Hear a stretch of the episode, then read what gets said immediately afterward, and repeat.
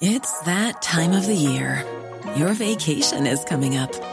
You can already hear the beach waves, feel the warm breeze, relax, and think about work. You really, really want it all to work out while you're away. Monday.com gives you and the team that peace of mind. When all work is on one platform and everyone's in sync, things just flow wherever you are. Tap the banner to go to Monday.com. Confidence starts with loving who you are. And when your skin feels nourished and glows on the outside, you naturally radiate confidence from the inside. Give your skin a glow up with Osea's clinically proven Mega Moisture Duo. This ultra hydrating body care features two of Osea's best sellers, Undaria Algae Body Oil and Undaria Collagen Body Lotion. These seaweed powered heroes use skincare level ingredients normally reserved for your face for results you can see and confidence you can feel. Osea has been making clean, clinically proven seaweed infused face and body care products for over 28 years. This luxurious skincare is vegan, cruelty free, and climate neutral certified, so you never have to choose between your values and your best skin. Glow from the inside out. Get 10% off your first order with code GLOW at OseaMalibu.com. That's O S E A Malibu.com code GLOW. Bonjour, c'est Jules Lavie pour Code Source, le podcast d'actualité du Parisien. Emmanuel Macron est candidat à sa réélection. Il l'a dit le jeudi 3 mars dans une lettre adressée au peuple français, publiée par la presse écrite régionale. Annonce effectuée à cinq semaines du premier tour de la présidentielle, le dimanche 10 avril. On pourrait parler d'une campagne éclair, escamotée par la guerre en Ukraine, mais le président sortant sillonne la France et multiplie les annonces depuis l'été dernier. Cet épisode de Code Source est raconté par deux journalistes du service politique du Parisien, en charge de l'exécutif, Pauline Thévenot et Olivier Beaumont. Pauline Thévenot, le jeudi 3 mars au soir, Emmanuel Macron officialise sa candidature dans une lettre adressée aux Françaises et aux Français, publiée par la presse régionale dont fait partie euh, Le Parisien. Que dit cette lettre en résumé? Mais Déjà, elle dit enfin clairement ce qu'il refusait de dire jusqu'à présent, c'est qu'il est candidat à sa réélection. Après, c'est une lettre très très simple, sans lyrisme et, sans annonce non plus, où finalement il développe son propos euh, en quatre temps. Il défend son bilan, il parle des temps bouleversés que nous traversons, il met euh, un petit tir euh, à un adversaire en particulier, sans le nommer Eric Zemmour, et puis il développe les grands thèmes qu'il voudra promouvoir durant cette campagne le travail, la santé, l'éducation. Olivier Beaumont, comment va-t-il faire campagne dans les cinq semaines qui restent avant le premier tour, le 10 avril? Quand Emmanuel Macron se déclare, il ne lui reste plus que 38 jours avant le premier tour, dans un contexte de crise internationale. Donc pendant les jours qui lui restent, il va devoir jongler entre ces deux agendas. Concrètement, très peu de meetings, un voire deux, Marseille, un autre sur Paris ou en proche banlieue parisienne, et puis quelques déplacements thématiques, des réunions publiques, mais guère plus.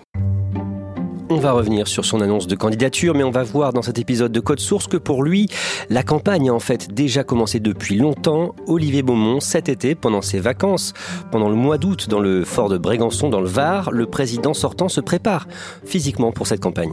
Sur son lieu de villégiature au fort de Brégançon, eh bien, il a fait du sport, il s'est préparé, il a bien sûr continué à travailler, mais il a fait de la course à pied, du tennis, de la boxe, du ping-pong. Résultat, fin août, il est revenu plus fit, cite un de ses collaborateurs. Toujours pendant l'été, Pauline Thévenot, des membres des cabinets ministériels de Matignon et de l'Élysée se réunissent en association. Oui, c'est une association de loi 1901 qui s'appelle Trait d'Union et qui réunit des collaborateurs des ministères, des collaborateurs parlementaires. Quelle est leur idée? Bah, Tout simplement de préparer en cas de réélection un vivier deux collaborateurs disponibles pour un éventuel futur quinquennat. Ce qui est très intéressant, c'est que dans ces périodes, habituellement, les collaborateurs ministériels, ils cherchent plutôt à se recaser à l'extérieur, euh, dans le privé, dans des grandes institutions. Et là, ils préparent la suite. Ça montre quand même qu'ils ont une très grande confiance, peut-être même un excès de confiance dans l'avenir. Au même moment, Olivier Beaumont, deux proches du président, sont sollicités pour lancer des comités de soutien. Oui, ces deux proches ne sont pas n'importe qui. Il y a d'abord le député des Hauts-de-Seine, Thierry Solaire, qui est aussi conseiller politique d'Emmanuel Macron à l'Élysée. Thierry Solaire, pour rappeler qui c'est, c'est l'ancien coordinateur de la primaire LR à droite, quelqu'un qui connaît très bien la carte électorale. Et l'autre personnalité, c'est Sébastien Lecornu, le ministre euh, des Outre-mer, un élu local, l'ancien coordinateur du grand débat national. Et pendant tout l'été, ils vont effectivement activer leur riche carnet d'adresses pour aller euh, dépêcher un certain nombre d'élus locaux, de maires, pour que le moment venu, ils annoncent euh, leur soutien au président de la République. Résultat, au bout de deux mois, 200 comités locaux de soutien à la réélection d'Emmanuel Macron sont déjà constitués. Emmanuel Macron quitte donc le fort de Brégançon le 22 août. La fin de l'été est marquée par l'actualité internationale, le départ dans le chaos des Américains d'Afghanistan, retrait achevé le 30 août. Emmanuel Macron, lui, est en déplacement à Marseille le mercredi 1er septembre. Pauline Thévenot, vous êtes sur place pour le Parisien. Que fait le président à Marseille? Le président à Marseille, il est venu annoncer euh, un grand plan pour la ville. Et il reste deux jours et demi euh, sur place, deux jours et demi au cours desquels il multiplie les visites thématiques. Il va dans un commissariat, euh, dans les quartiers nord, dans une école, dans un hôpital. Il parle aussi environnement. Et finalement, qu'est-ce qu'il fait, le président? Il rôde un peu sa campagne dès ce déplacement, à la fois par les formats de ses visites et aussi par les thèmes qu'il déroule. On le voit, il teste des idées et son déplacement finit par euh, un grand discours. Monsieur le préfet de région, mesdames et messieurs les parlementaires, Madame la présidente du conseil départemental, présidente de la métropole Aix-Marseille, mesdames et messieurs les élus. Au pharo, avec un cadre assez superbe derrière lui, là, il y a le vieux port, la Méditerranée. Et dans ce discours, finalement, il fait de Marseille et de ce grand plan une forme de laboratoire pour sa campagne. Mais l'urgence ne suffit pas à relever les défis de Marseille. Il nous faut nous projeter, il nous faut bâtir le Marseille de 2030 maintenant. Olivier Beaumont, pendant le mois de septembre, des communicants font leur arrivée au siège de La République En Marche, à Paris, rue du Rocher, dans le 8e arrondissement. Et oui, un siège flambant neuf, et on voit qu'en coulisses, les choses commencent à s'accélérer, que la campagne approche, puisqu'un certain nombre de figures viennent ou réapparaissent au, QG, au futur QG de, campagne. Et parmi elles, il y a Grégoire Poton, c'est un fidèle d'entre les fidèles, un artisan hein, de la victoire en 2017, et il vient pour assurer la coordination de, de la présidentielle et des législatives. Et puis plus discrètement aussi, une autre figure revient, Christian Darnia. Alors lui, il est l'architecte du financement de, la campagne. Et puis une autre figure, un ancien cadre d'Orange, Christian Brombin, qui lui va avoir en charge de la stratégie numérique. Donc on voit que ce faisant, petit à petit, un certain nombre de, de personnalités comme ça en coulisses arrivent pour commencer à structurer la future campagne du candidat. Le 15 septembre, en réaction à l'augmentation des prix du gaz et de l'électricité, le gouvernement annonce 100 euros supplémentaires pour les plus de 5 millions de ménages éligibles au chèque énergie. Et deux jours plus tard, Valérie Pécresse, à ce moment-là candidate à l'investiture LR, accuse le chef de l'État de trop dépenser. Nous pensons qu'il y a urgence pour le pays à ce que Emmanuel Macron, qui a été un président pour presque rien et qui est en train de cramer la caisse, arrête son mandat en 2022. Olivier Beaumont le mardi 12 octobre à l'Élysée devant une dizaine de membres du gouvernement dont le Premier ministre Jean Castex, des jeunes, des chefs d'entreprise. Emmanuel Macron dévoile un grand plan pour l'industrie. Nous sommes à six mois de l'élection présidentielle et euh, le président de la République annonce effectivement un grand plan d'investissement de 30 milliards d'euros sur cinq ans pour développer euh, la compétitivité industrielle et les technologies d'avenir. Mais ce qui surprend encore plus, c'est la forme et le cadre. Ça se passe sous les ors de l'Élysée, dans la salle des fêtes, et on voit qu'il y a toute une mise en scène qui est faite autour de cet événement, quasiment un meeting. On voit un Emmanuel Macron qui déambule, qui parle comme ça auprès des, des jeunes patrons, des investisseurs. On part pas de nulle part. Depuis un peu plus de quatre années, je crois qu'on essaie profondément d'avoir une stratégie qui répond d'abord à ce constat, ces grandes transformations, et qui, si je puis dire, qui part de ce socle de raisonnement et qui commence à produire des résultats. Ça donne déjà une impression de d'air de campagne, d'autant que cet événement est précédé d'un mini-film, d'un mini-clip d'une minute quinze où il convoque à la fois le Concorde, le TGV et toute la nostalgie des Trente Glorieuses, quasiment un clip de campagne. Trois jours plus tard, le vendredi 15 octobre, le président est une nouvelle fois à Marseille, officiellement pour euh, venir voir où en sont les chantiers lancés lors de sa visite précédente, début septembre, son plan qui représente au total, d'après les calculs de l'Elysée, un milliard et demi d'euros d'investissement, notamment pour les transports, la sécurité et la culture dans la deuxième ville de France. Pauline Thévenot, au-delà de Marseille, c'est une période où il multiplie les annonces pour des montants très importants. Oui, il y a euh, un plan pour les, agriculteurs, pour les indemniser en cas de catastrophe, un plan pour les travailleurs indépendants, pour les pêcheurs, pour un plan autonomie, pour les personnes âgées ou encore la prime de rénovation euh, énergétique. Pour les agriculteurs, par exemple, c'est 600 millions d'euros par an. Euh, pour les policiers, ben, c'est 500 millions aussi pour la mise en œuvre du Beauvau de la sécurité ou encore 50 millions pour les pêcheurs. C'est ce que certains de ces lieutenants appellent faire du segmentiel c'est-à-dire que catégorie après catégorie, il traite tous les secteurs. Olivier Beaumont, le mardi 9 novembre, de l'Elysée, Emmanuel Macron prononce une allocution sur la crise sanitaire, c'est la cinquième vague de l'épidémie, allocution suivie par plus de 20 millions de spectateurs. Au-delà des annonces sur le Covid, il parle aussi du nucléaire, du travail ou des retraites. Et oui, et ça, on ne s'y attendait pas forcément. Effectivement, le premier tiers de son allocution est consacré à la crise sanitaire, mais tout le reste est consacré à des annonces. Les grands enjeux d'avant la crise n'ont pas disparu. La protection de la planète, le défi démographique, le vieillissement, la montée des inégalités. Nous avons donc, d'une manière inédite, tant de décisions à prendre en même temps, tant d'investissements historiques à faire pour relever tous ces défis Parmi celles-ci, euh, il y a la suspension euh, des allocations chômage pour les demandeurs d'emploi qui ne seraient pas en recherche active. Et surtout, il annonce qu'il va repousser euh, la réforme des retraites. Hein. On sait que c'est un sujet épidermique, donc il suspend cette réforme. Mais attention, il prévient quand même qu'il va devoir quand même à un moment donné se poser la question du report de l'âge légal de départ à la retraite. Donc on devine que ce sera un des sujets importants de son futur programme présidentiel. Pauline Thévenot, cette allocution entraîne beaucoup de réactions de la part des oppositions. Il y a par exemple Nadine Morano qui tweet Alerte info meeting d'Emmanuel Macron en cours, ou alors l'insoumise Manon Aubry qui dénonce tout de suite un clip de campagne aux frais du contribuable. Au fond, les oppositions, elles s'offusquent euh, en estimant qu'Emmanuel Macron euh, joue de sa stature, euh, de sa position de président et finalement des moyens de l'État pour faire campagne. Le lendemain, dans Le Parisien, vous expliquez tous les deux, Olivier Beaumont, Pauline Thévenot, que l'entourage d'Emmanuel Macron assume l'idée d'un président président en campagne. Qu'est-ce qu'on vous dit à ce moment-là? Effectivement, on assume la portée politique de cette prise de parole qui est faite depuis l'Élysée. On assume quelque part de donner le sentiment peut-être d'enjamber déjà l'élection présidentielle. Dans les jours qui suivent, le président multiplie les déplacements sur le terrain. Le 16 novembre, il est à Béziers dans l'Hérault, où il rencontre le maire proche du RN Robert Ménard. Le 19 novembre, Emmanuel Macron est dans les Hauts-de-Seine, à Guise, dans l'Aisne. Le 26, il est au Vatican, reçu par le pape François. Le jeudi 2 décembre, il est à Strasbourg, au Parlement européen, pour un discours d'hommage à Valéry Giscard d'Estaing, un an jour pour jour après la mort de l'ancien président. À cette période, au passage, le 4 décembre, Valérie Pécresse remporte l'investiture LR.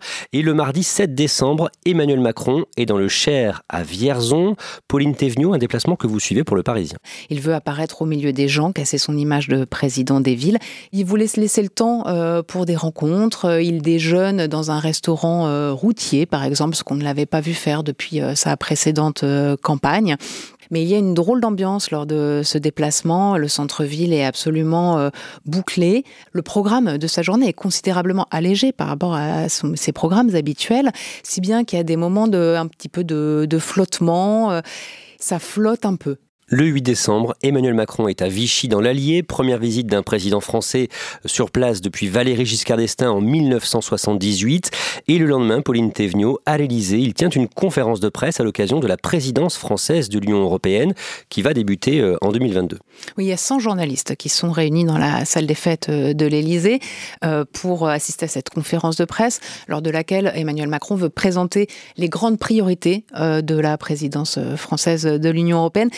L'exercice tourne vite à une forme de partie de cache-cache sur sa façon d'esquiver les questions sur euh, sa future candidature. Et je, voulais aussi savoir, vous n'êtes pas encore candidat à l'élection présidentielle, peut-être que vous nous faire une annonce, mais vos, homologues ici, enfin les autres chefs d'État s'inquiètent de comment on peut combiner une présidence euh, du Conseil de l'Union européenne et une campagne électorale. On le voit à ce moment-là, il, joue avec ça même avec euh, un certain plaisir, ça l'amuse. Bon, sur ce sujet, je vais répondre rapidement parce que Je ne vais pas répondre non plus euh, X fois. Dites-moi la date à laquelle il faut s'arrêter de travailler démocratiquement. C'est la fin du mandat. Et donc je travaillerai jusqu'à la fin du mandat. Olivier Beaumont, le 15 décembre, Emmanuel Macron participe à une émission en prime time sur TF1 intitulée où va la France? Bonsoir et bienvenue à toutes et à tous. Bonsoir Monsieur le Président. Bonsoir. Merci de nous accueillir euh, ici à l'Élysée. Monsieur le Président, ce soir nous allons vous poser une question centrale. Où va la France? Il défend son bilan et il est aussi interrogé sur euh, les phrases qu'il a pu tenir et qui ont choqué une partie de l'opinion. C'est vous qui l'avez dit. Vous regrettez la, formule que vous non, regrettez c'est celle où je dis il y a des gens qui réussissent, des gens qui ne sont rien. Ça, c'est un... ça, on peut pas dire ça. L'arrogance dans l'esprit des gens. Et il le reconnaît, euh, dans certains de mes propos, j'ai pu blesser les gens. Mais il revendique aussi le fait de vouloir bousculer, de vouloir faire bouger euh, les choses. Au fond, on ne fait rien bouger si on n'est pas pétri d'un respect infini pour chacun. Et je pense que vous manquiez de respect à l'époque? Et je pense que dans certaines de mes, de mes, dans certains de mes propos, j'ai blessé des gens. Et je pense qu'on peut bouger les choses sans blesser des gens. Et c'est ça que je ne referai plus. Pauline Thévenot, une nouvelle fois, les oppositions fustigent cette émission. Ils s'indignent de voir que le président, il a comme ça une émission euh, euh, longue en prime time, euh, quand eux, bah, la case ne leur est pas proposée. Ils sont plusieurs à saisir le CSA au nom de l'équité et à demander bah, d'avoir tout simplement une émission similaire pour pouvoir s'exprimer le CSA qui deviendra quelques jours plus tard l'ARCOM. Emmanuel Macron a une nouvelle fois l'occasion de défendre son bilan à l'occasion de ses vœux aux Françaises et aux Français le 31 décembre. Le pouvoir d'achat avec l'indemnité inflation, le chèque énergie, l'augmentation des salaires des fonctionnaires les plus modestes, l'urgence écologique et climatique avec le renouvellement de notre parc automobile, le développement des énergies renouvelables, les rénovations thermiques des logements et au 1er janvier la fin des emballages plastiques, la retraite minimale à 1000 euros, le déploiement de 2000 maisons de France Service, le versement automatique des pensions alimentaires qui bénéficiera notamment aux mères seules, la gratuité de la contraception pour les femmes jusqu'à 25 ans et la réforme de l'État. Rien que ces dernières semaines et dans les prochains mois, des décisions dont on parlait parfois depuis des décennies, que je viens à la cavalcade ici d'essayer de rassembler, ont été prises et seront prises qui changeront la vie. Le mardi 4 janvier, le président est face aux lecteurs du Parisien dans le jardin d'hiver de l'Élysée. Il répond à un panel de nos lecteurs. Interview mise en ligne le soir même sur leparisien.fr. Vous étiez bien sûr tous les deux à l'Élysée euh, pour le Parisien. Et une phrase fait énormément réagir, Pauline Thévenoud, une phrase du président. Les non-vaccinés, j'ai très envie de les emmerder. Pourquoi est-ce qu'il parle aussi directement? Eh bien parce qu'il voulait frapper un grand coup. Le président fait un pari, c'est qu'une majorité silencieuse de Français est exaspérée euh, par les non-vaccinés. Et il se dit que eh bien, s'il se montre très très offensif vis-à-vis d'eux, bah, cette euh, majorité silencieuse euh, lui en saura gré. Et c'est à ce genre de moment très stratégique que l'on voit que la campagne présidentielle est sans cesse en toile de fond. Et à propos de sa probable candidature à venir, il répond euh, à l'un de nos lecteurs, je cite, Il n'y a pas de faux suspense, j'ai envie. Le lundi 10 janvier, il est dans les Alpes-Maritimes, à Nice et à Tende pour parler sécurité grand discours, un long discours avec moult détails euh, techniques sur le site d'un futur hôtel de police. Il présente euh, la loi de programmation de sécurité intérieure qui a été préparée par le, ministre euh, Gérald Darmanin. Sauf que cette loi, eh bien, elle sera présentée en Conseil des ministres d'ici à la fin du quinquennat, mais il n'y a aucune chance, compte tenu du peu de temps qu'il reste, pour qu'elle soit adoptée avant la fin de, de son mandat. Donc en fait, qu'est-ce que c'est cette présentation? Eh bien, c'est tout simplement la présentation de son programme sécurité la présidentielle. Olivier Beaumont, le 14 janvier, Le Parisien révèle que le secrétaire général de l'Élysée, Alexis Collère, vient régulièrement au QG de La République en marche, rue du Rocher. Alexis Colère, ça n'est pas n'importe qui, hein, c'est le bras droit d'Emmanuel Macron à l'Elysée, son homme de confiance depuis maintenant 8 ans. Et Alexis Colère, il se rend une fois par semaine au minimum au QG de campagne. Il le fait le soir sur son temps personnel. Nous répondons hein, à l'équipe de campagne. En tout cas, l'objet de cette réunion, il est bien clair, il est clairement dit, c'est l'Elysée qui vient faire ses commandes, dire on a besoin de ci, besoin de ça, et le parti applique. Le 19 janvier, le chef de l'État prononce un discours au Parlement européen de Strasbourg à l'occasion euh, du début de la présidence française de l'Union européenne et il est interpellé par le vert Yannick Jadot, Jordan Bardella du RN et l'insoumise Manon Aubry. Vous resterez dans l'histoire, monsieur le président de la République, le président de l'inaction climatique. Alors que la France a besoin de rayonner de nouveau pour exprimer sa puissance, vous avez éteint sa lumière pour la France, mais aussi pour l'Europe, il est vital que votre mandat reste unique. Vous êtes le président du mépris, mais au moins vous l'assumez. Et comme vous l'avez résumé, le peuple, vous l'emmerdez. Vous avez dit, je vous cite, la présidence française de l'Union européenne ne doit pas être un marchepied électoral. Et, et, et je pense que vous avez tout à fait raison. Le 25 janvier, Emmanuel Macron est à Oradour-sur-Glane, village martyr du nazisme, où des SS ont massacré 643 habitants le 10 juin 1944. Le lendemain, il reçoit à l'Élysée des associations de rapatriés d'Algérie. Quelques jours plus tard, le 2 février, il sera à Liévin, dans le Pas-de-Calais, pour évoquer l'avenir du bassin minier. Mais Olivier Beaumont, à cette période, on parle de plus en plus de la crise en Ukraine. Les plus de 100 000 soldats russes déployés à la frontière ukrainienne. Qu'est-ce que ça change pour l'annonce de sa candidature? Fondamentalement, ça ne change pas grand-chose puisque en coulisses, il a déjà été décidé très très vite que cette annonce de candidature interviendrait très tard. Par contre, ce qui va changer, c'est effectivement le, ton probable puisque on voit que euh, y a une crise mondiale qui est en train de se dessiner, que Emmanuel Macron va avoir son agenda bousculé, accaparé par le conflit qui est en train de se dessiner euh, à l'est de l'Europe et ça va totalement percuter ses fonctions de président de la République et effectivement de futurs candidats. Le lundi 7 février, Emmanuel Macron rencontre Vladimir Poutine à Moscou, au Kremlin. Ils échangent plusieurs heures de part et d'autre d'une très longue table blanche. Tentative de dialogue qui n'empêchera pas l'offensive russe sur l'Ukraine. L'invasion russe en Ukraine débute le 24 février. Olivier Beaumont, le mercredi 2 mars à 20h, le président Macron s'adresse au peuple français à propos de la guerre en Ukraine qui, à ce moment-là, a déjà fait, précise-t-il, des centaines de victimes civiles ukrainiennes. Son ton est grave, il parle d'un changement d'époque et il dit quelques mots de la présidentielle à la fin de son intervention présidentielle des 10 et 24 avril. Cette guerre vient aussi percuter notre vie démocratique et la campagne électorale qui s'ouvre officiellement à la fin de cette semaine. Cette campagne permettra un débat démocratique important pour la nation, mais qui ne nous empêchera pas de nous réunir sur l'essentiel. Je sais pouvoir compter sur vous il laisse entrevoir par ces mots que la campagne ne ressemblera à aucune autre, que sa campagne à lui sera forcément entravée par la crise qui touche l'Ukraine et la Russie. On en revient au début de cet épisode de Code Source. Emmanuel Macron se déclare candidat le jeudi 3 mars au soir dans une lettre euh, adressée aux Français. Olivier Beaumont, comment ont réagi en résumé ses principaux adversaires à la présidentielle? Sans surprise, ses adversaires tirent à boulet rouge sur cette missive. Hein. Yannick Jadot, le candidat écologiste, le dit, hein, ça fait longtemps qu'Emmanuel Macron est en campagne, qu'il dépense de manière électorale. Donc une fois de plus, on lui reproche le mélange de genres. Et l'attaque la plus dure, la plus sévère est celle d'Éric Zemmour, qui diffuse une vidéo sur les réseaux sociaux et il s'adresse à la première personne directement au président candidat dans cette vidéo. Monsieur le Président de la République, je vous attendais. Vous voilà enfin. La France m'a demandé de vous dire que vous avez échoué. D'un mot, Olivier Beaumont, le contexte de la guerre en Ukraine, ça lui est forcément favorable? En tout cas la lecture des sondages qui sont sortis euh, au moment où Vladimir Poutine a déclaré la guerre à l'Ukraine, on voit que euh, cette crise profite plutôt à Emmanuel Macron. Hein. Il gagne en moyenne entre 2 et 5 points dans les intentions de vote pour le premier tour, donc c'est énorme. Pourquoi? Parce que il est le chef de guerre, il est drapé dans cette posture comme ça de, chef des armées, et on voit surtout à côté que c'est que les oppositions euh, n'arrivent pas à émerger, à faire des contre-propositions qui soient tenables. Emmanuel Macron, lui, quelque part, euh, il a un boulevard, hein, sans, sans, être cynique, avec cette crise qui ne peut que lui, lui profiter. On le disait au début de cet épisode de Code Source, il ne reste que cinq semaines avant le premier tour.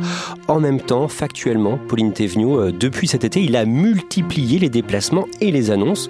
Il a déjà mené une longue campagne oui, absolument. D'ailleurs, sa campagne, en réalité, elle commence au moment des élections régionales. Et puis, euh, Emmanuel Macron, il avait théorisé un moment charnière à l'été. Euh, c'est un proche euh, qui me le disait. Il disait à partir de là s'ouvre une séquence où il ne laissera plus la place à personne. C'est-à-dire que euh, de la majorité du gouvernement euh, n'émergera qu'une tête, la sienne. Finalement, cette campagne, aura duré toute une année.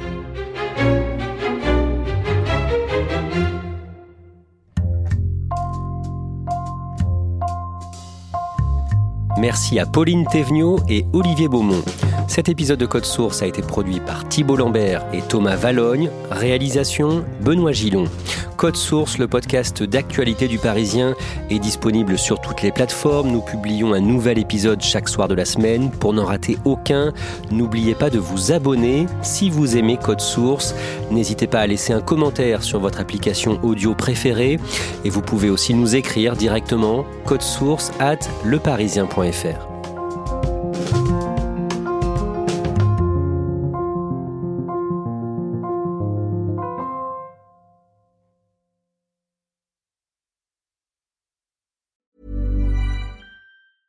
A lot can happen in the next three years. Like a chatbot may be your new best friend.